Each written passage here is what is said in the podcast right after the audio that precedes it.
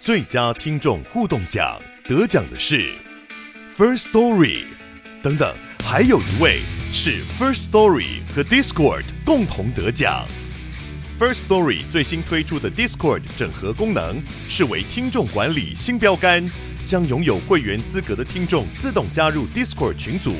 这不仅减少创作者的负担，也为听众带来丰富的互动体验，获得全台 Podcaster 一致肯定。体验这个惊人的功能，立刻点击叙述栏连接，让你与听众互动更上层楼。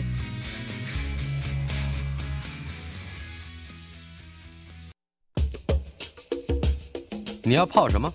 要泡茶、泡咖啡，可不要泡沫经济；要泡泡糖、泡泡澡，可不要梦想成泡影；要泡菜、泡饭、泡妞、泡书本，就不要政治人物跟咱们穷泡蘑菇。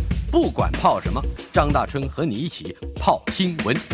台北 FM 九八点一 News 九八九八新闻台，今天我们节目进行的单元电影老街，资深电影人楚名人在我们的现场。哎，今天的题目很特别，可以说是一个小题目，嗯、但是也是一个影响深远的题目。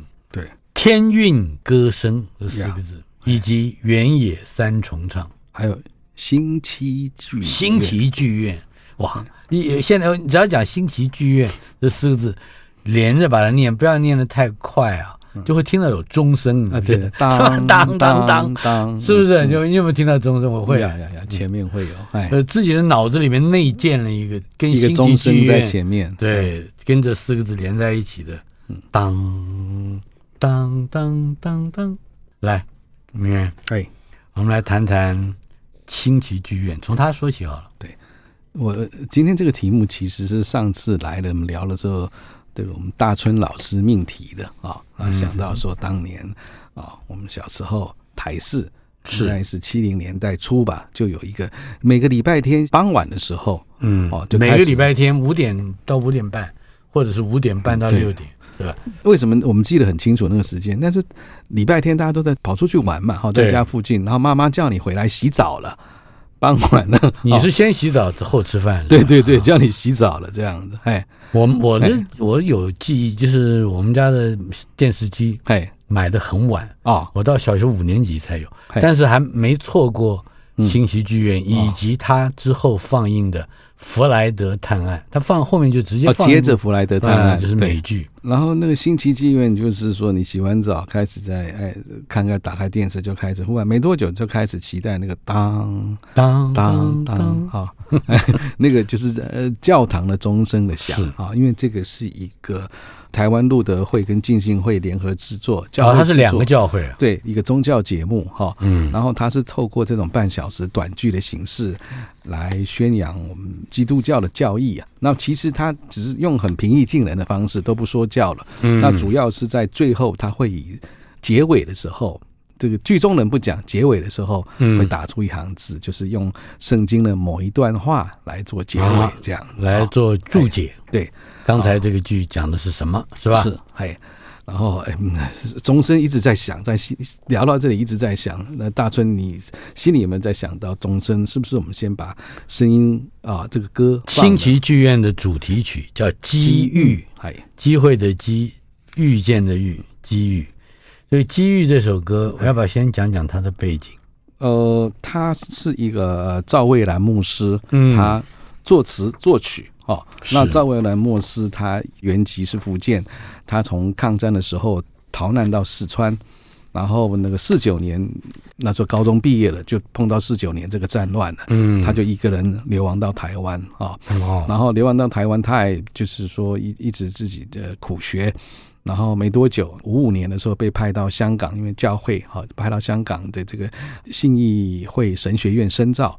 那深造哎，很快他三年就回来台湾，他就在板桥这个信义会当了牧师的时候，他开始试着做圣诗。啊，然后试着做做创作，是，然后在一个一九六六年一个一个偶然的机会下，他可以啊、呃，就是在信义之声这个广播节目，他开了一个就是最早的，所以我们说电视的信息剧院，嗯，最早应该是在广播，就是这个信义之声广播节目开创这个星期剧院这个节目，用广播剧剧的形式。来哦，他先编的。是广播剧，对，然后呢，因为有这个剧，所以他要必须要做一个主题曲。是，那他自己也因为在香港深造的时候，他学过，所以这首歌蛮特别的，听起来蛮蛮平顺，蛮真的蛮蛮让人家就是有那种神圣的，然后也和顺的感觉。嗯，其实他是用这个呃中国的这五声音阶来谱曲啊，然后呢，他作曲的时候用长笛的主旋律来衬着，用对位法来做，所以听起来极为优美，尤其是听起来非常抚慰人心呢。哦，这是旋律的部分哦。那当然，他的歌词的意境更有意境。然后歌词这方面，是不是大春老师帮我们来？念一下哦，用你的哎哎，你还会出题啊？你对对对，你出的题目我我出来，像天空繁星忽现忽隐，像水面浮萍漂流不停。人生的际遇稍纵即逝，切莫等待，切莫迟延，切莫因循。像晴空白云连绵不尽，像江上繁影迎向光明。美妙的人生永无穷尽，我心向往。我灵可现，我愿追寻。虽然听起来像是有一点传教的意味啊，可是它拉长了看，它就像是一副很长的对联。这两段歌词，一个是上联，一个是下联，字句非常工整，意象清晰啊，而且真的是境界颇为优美。我们赶快来听一听。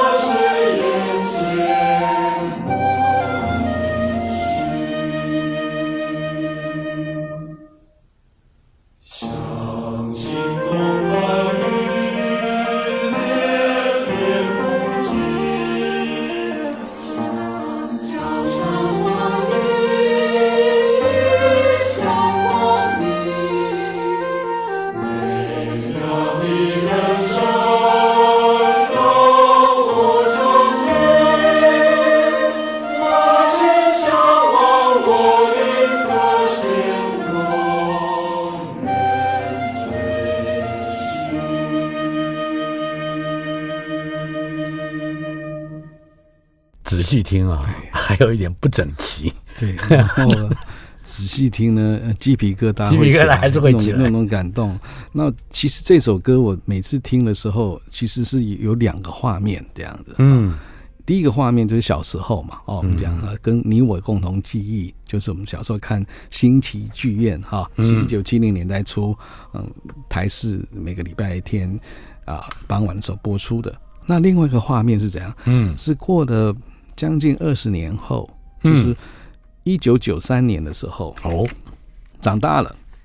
那那时候我去看果陀剧场的这个舞台剧《淡水小镇》，嗯，那《淡水小镇》里面，他也用了不少这种啊当年的老歌哦，也是这种意境的老歌放进去，然后他就把这首机遇放进去了。那我记得那时候是有时候你知道，你看一个剧或看个什么时候冷不防，真的冷不防。会会敲到你，我敲到那是哇打到那个重击啊，冷不防。然后放这首歌的时候，他们就是一个淡水的教堂，然后还有夕阳这样光从后面，应该还有个钟楼，对不对？对对对。然后那时候记忆就这样，那冷不防就被打了，哇，全身鸡皮疙瘩，哇，都看了。热泪盈眶，真的忍不住就想到。这种小时候的感觉，然后忽然出来，然后你觉得说快二十年，你听到还是抚慰着你那种宁静，而且这跟着剧情是这样。很重要的一点，它虽然我们还是要特别强调，对，是一个有背后有传教的精神在里面，对。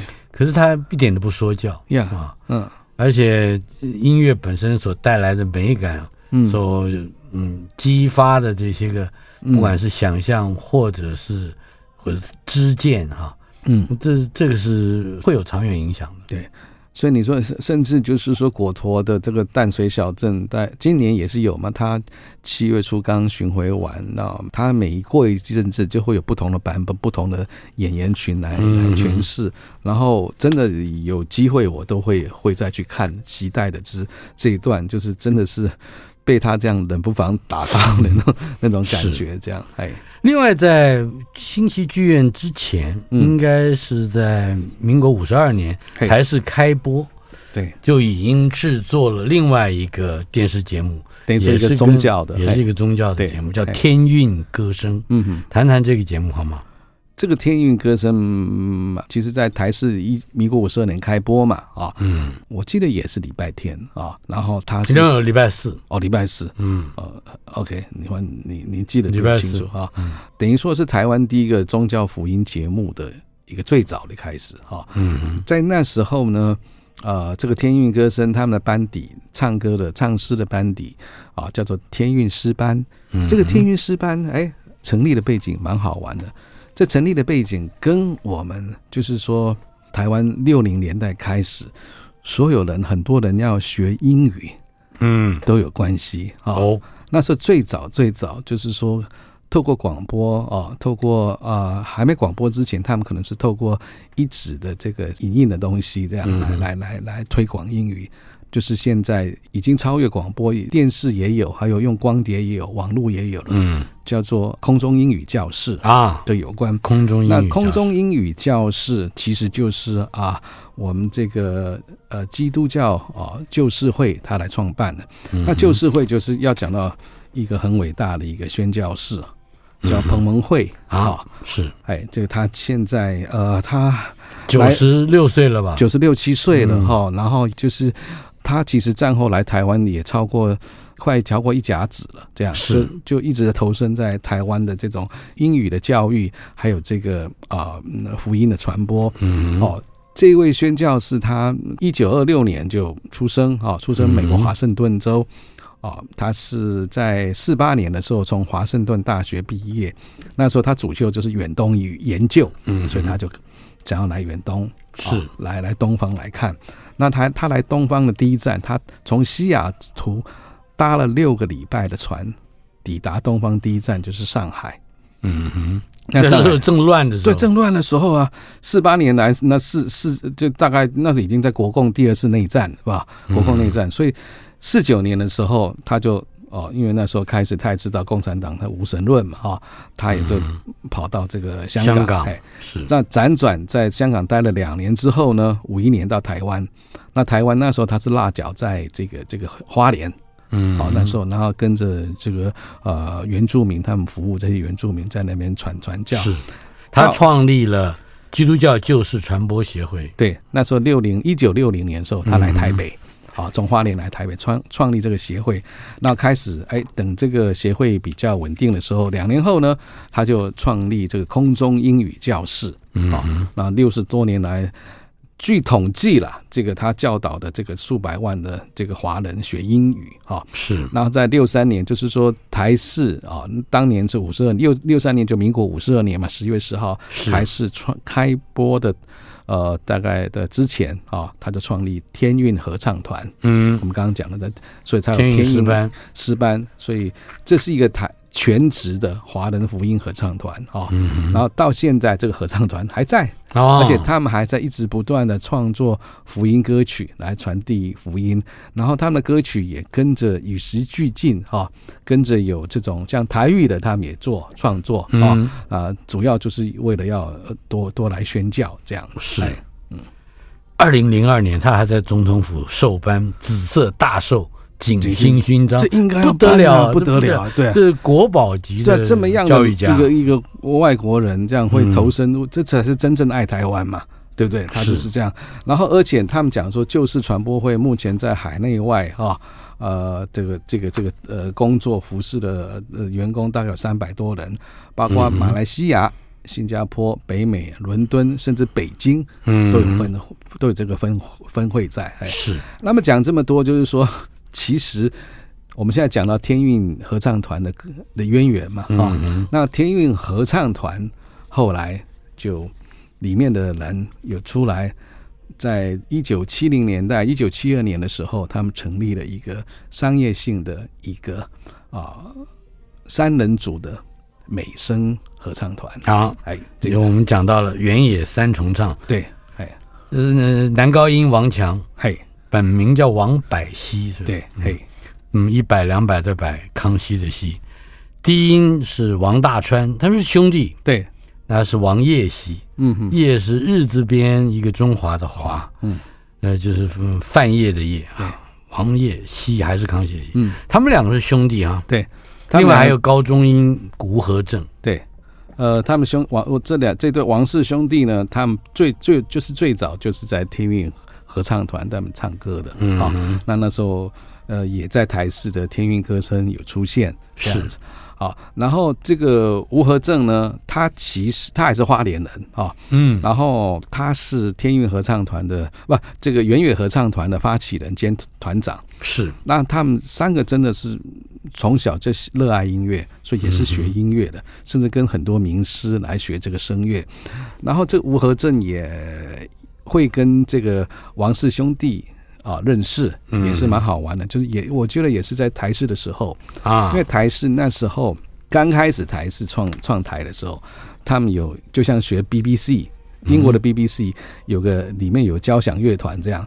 记不记得台式交响乐队？有，当然记得。小时候还有个电视乐府，啊，对，每个礼拜也是会有，呃，我他们拉交响交响交响乐，嗯，就是古典音乐。对，然后电视乐府到后来可能收视不好还是怎么样，又改名叫做“我为你歌”，你喜爱的歌，你喜爱的歌，对，你喜爱的歌里面有个歌唱比赛哈，或是一个古典音乐的演唱。嗯，那时候吴和正是在那时候。啊，出头的，出头的，嗯，所以他们三个就凑在一起。是，呃，我们要听一听原野三重唱的一首非常知名的歌，《船歌》，高亢了啊。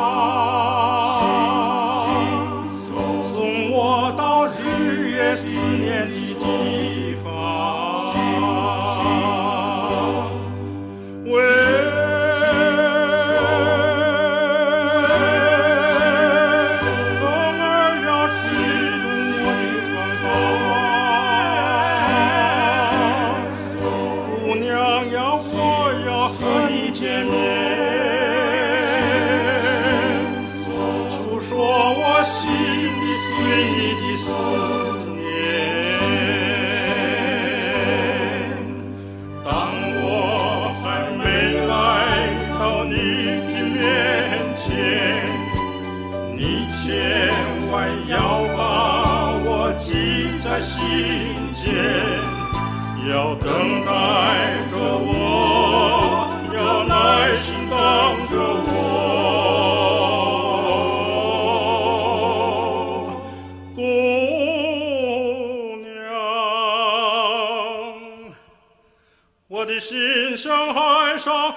上的大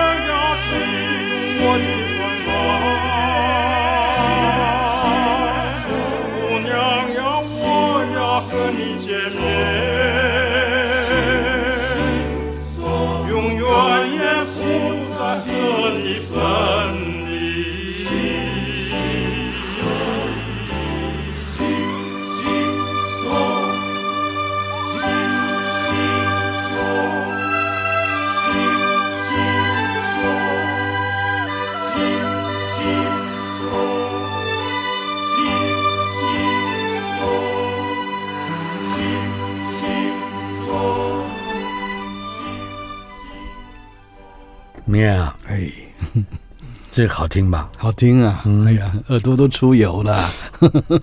尤其是三个人唱啊，比起后来林峰唱这个的时候，虽然也很高亢，对，呃，但感觉上这个这个音场就不如三个人来的更完整啊。对，好像有一个人在低吟，嗯，有一个人在诉说，嗯，还有一个人在旁边串联这两个两个内外的声音，用高亢的声音来这样串联，这样是。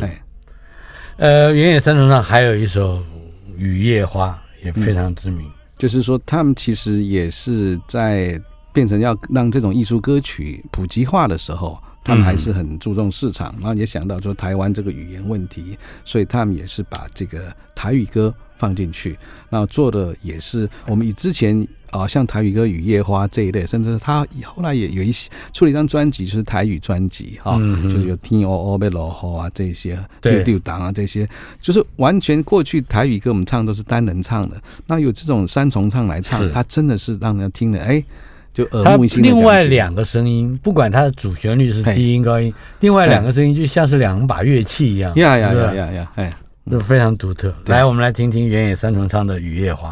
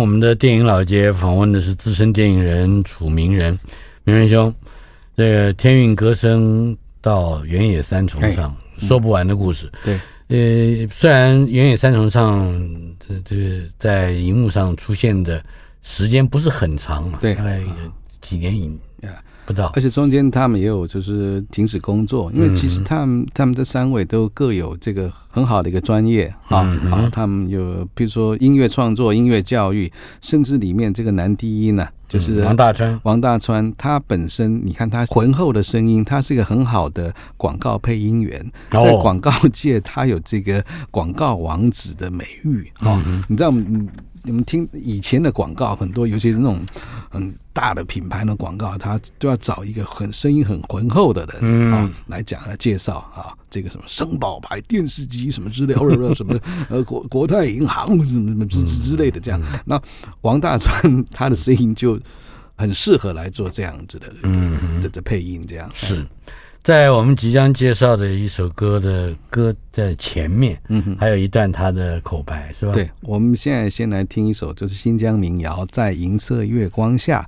那前面有一段，我们刚刚讲半天，说王大川他是一个广告王子，配音界的王子，那声音有多浑厚啊，多么有磁性。这首歌的啊，在前面哈有一段他的口白，我们可以来欣赏一下。嗯哼。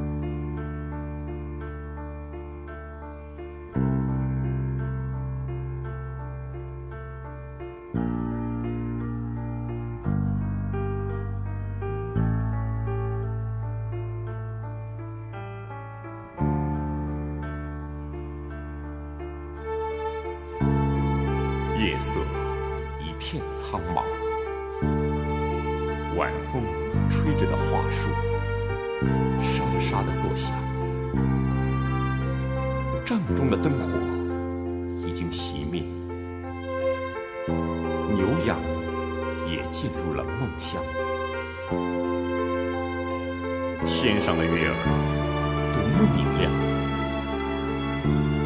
我心中的月儿。然无光，空余怀念的歌声回荡在寂寞的草原上，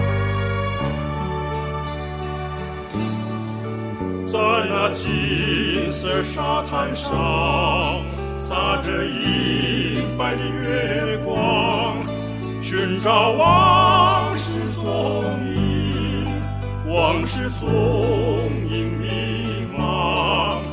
寻找往事踪影，往事踪影迷茫，往事踪影已迷茫，已犹如花梦一样。你在何处躲藏？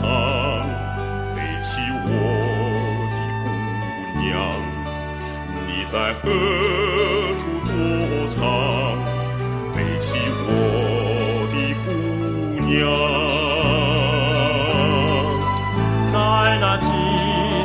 沙滩上，洒着银白的月光，寻找往事踪影，往事踪影迷茫，寻找往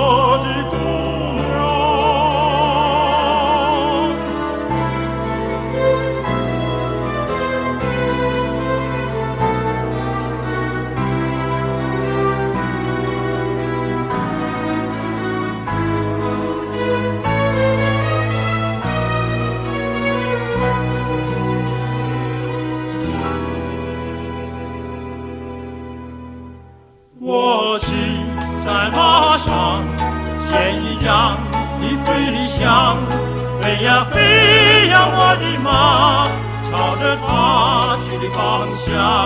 飞呀飞呀，我的马，朝着他去的方向。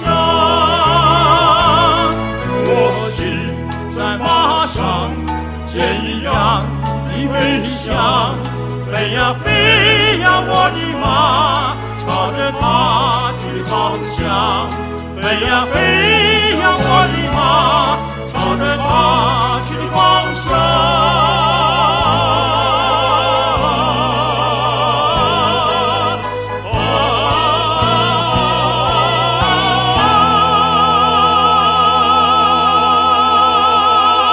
啊！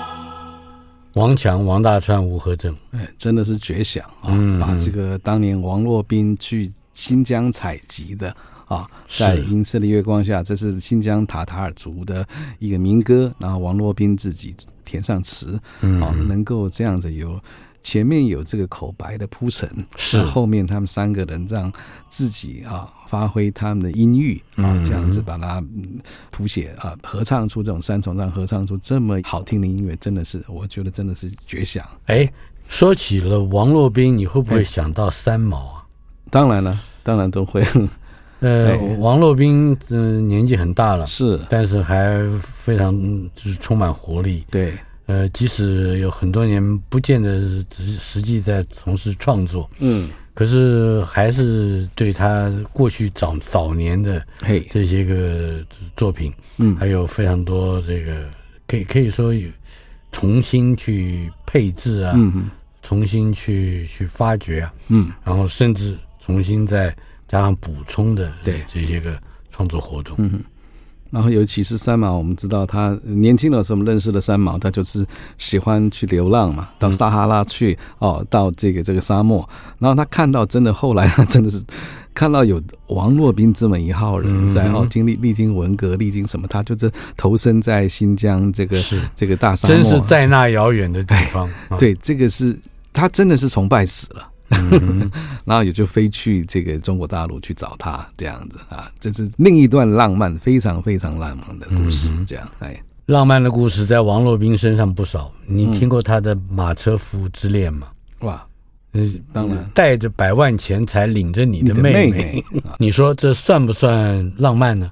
虽然很浪漫 但是我们这是原野三重唱，唱的是四川民谣，也一样叫做马车夫之恋，但是。凄惨的多。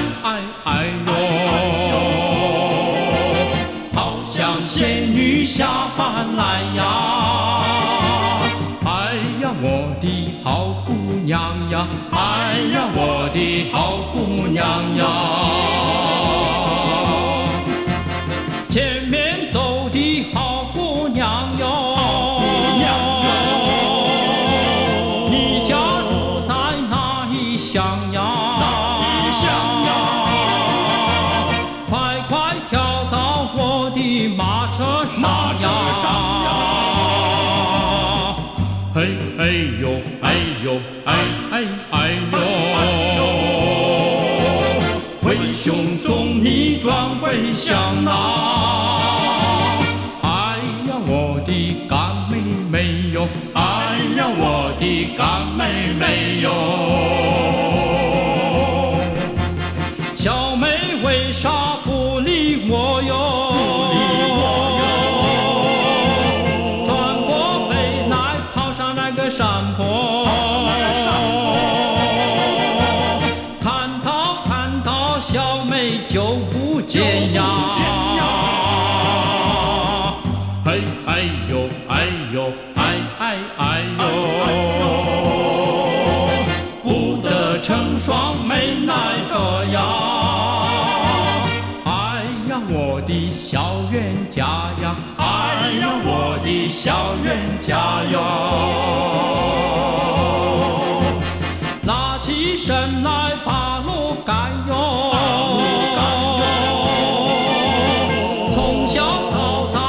单身汉呐。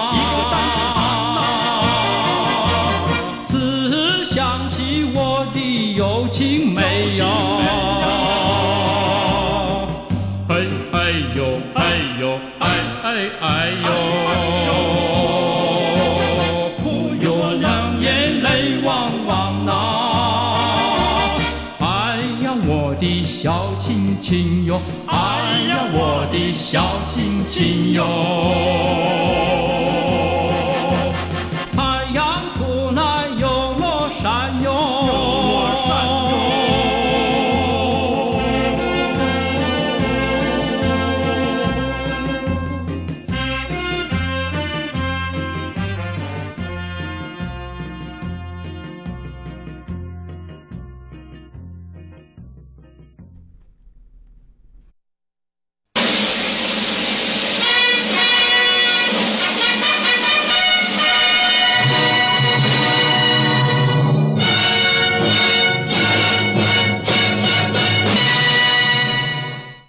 进行的单元电影老街，资深电影人楚明仁在我们的现场介绍的内容，主题是《天韵歌声·原野三重唱》。嗯，明仁啊，哎，呃，有一首歌也是原野三重唱唱的很红的，嗯、呃，歌算是一个小曲子，但是有个大来头，对不对？嗯、贝多芬对。就是呃，我们今天挑这首也是有有原因哈，嗯、就是说《原野三重唱》它曲子的取材不只是民谣，是呃各省的民谣、台湾的民谣，然后还有电影的那当时的流行曲，嗯，那当然说因为今天版权的问题，我们就是、呃、得精挑一些比较比较好的这样，好，不止这些，包括像贝多芬第九交响乐。第四乐章的的的中曲，这个大合唱，他们三个也把它编谱写成三重唱来唱。当当当当当当当当当当当当当。嗯，那我们来听听看，他们是怎么样把这个大合唱的版本写成三重唱，而且是三个人啊，对，是三个人。那到底是气势如何？嘿，或者说是呃很磅礴吗？还是？应该是他们唱的，我就是把那个欢乐的气氛，嗯，把它唱出来，抓到这这个要领是这个，因为没办法像一个呃数百个大歌队，对，哎，这种哎，来，我们来欢乐颂，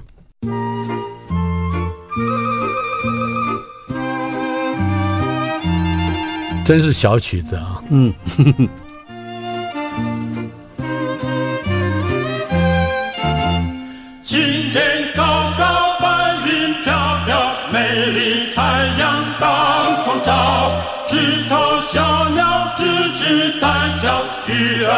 水多逍遥，花儿盛开，草儿弯腰，好像欢迎客人到。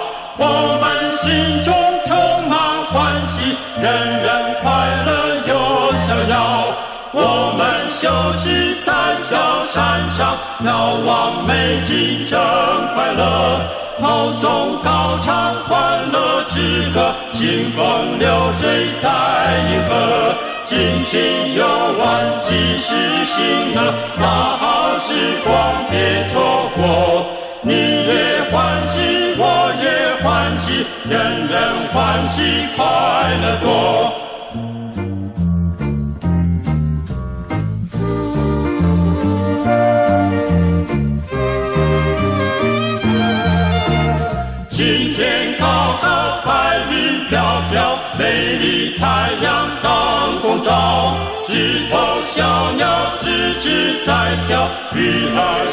戏水多逍遥。花儿盛开，草儿弯腰，好像欢迎客人到。我们心中充满欢喜，人人快乐又逍遥。我们休息在小山上，眺望美景真快乐。口中高唱欢乐之歌，清风流，尽情游玩，及时行乐，大好时光别错过。你也欢喜，我也欢喜，人人欢喜，快。坦白说，有点土啊，哎，像小学我们的 音乐畅游的课，唱游但是感觉还是蛮可爱的。我都想一想，就是五十年前是吧？对，然后等于说他们都尝试啊，各种呃各种曲风的啊，各种类型的歌啊，他们都用三重唱的方式把它呈现出来。在原野三重唱的时代即将接近尾声的时候，也是台湾的各个电视节目的种类。嗯，类型开始有蓬勃发展的嗯，呃，这这一段时期，对，我记得有一段时间，只要是礼拜天晚上要要办喜酒的时候，哎，大家都是六点钟准时开席，嗯，八点钟以前要回家，嗯，因为礼拜天。不能错过楚留香，要追剧，是不是？是每个礼拜天，所以到最后那个那条鱼都吃不到，对，还要回家看楚留香、郑少秋。嗯，那那时候不是说随时随地可以追的，不像现在没有录影带啊。呃，那时候没有发行录影带，因为一开始是先先剧，然后后来录影带也是大概每个礼拜五。他会有有三集出来这样子，哦、哎，那时候《欢乐无限》录影带有有发行，那、嗯、那个是就是像一个呃追剧的形式，让你 礼拜五拿回去，然后你知道就是礼拜六、礼、嗯、拜天这样慢慢看，这样，哎，我们说到了楚留香，对，为什么为什么会扯到楚留香？因为楚留香是谁唱的？不是郑少秋哎。啊，楚留香是这样，就是说他是一九呃七九年嘛，嗯、对不对？香港这个 TVB 的港剧。是，然后八二年台湾引进，引进的时候当然那时候要配国语啊，嗯，那配国语，他原唱真的是郑少秋原唱，嗯，然后配国语的时候，就连这个主题曲也要用改成国语，是、哦、把顾嘉辉作曲，那黄沾作词的这个词，把它直接翻成。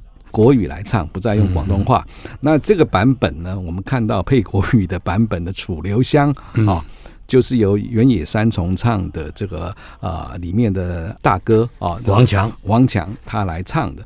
其实王强他在原野三重唱这三位，我刚刚讲说，我们刚刚听的都是绝响啊。嗯，然后他他们在这三位里面，他是算是英年早逝。他在两千零五年的时候，就因为脑溢血啊啊、那时候过世过世了，享年才六十三岁。那这个我们今天播这个节目也想多纪念他，所以我们就来听一下，嗯，好不好？他唱的这个《楚留香》，哎，千山我独行，不必相送，大家都会。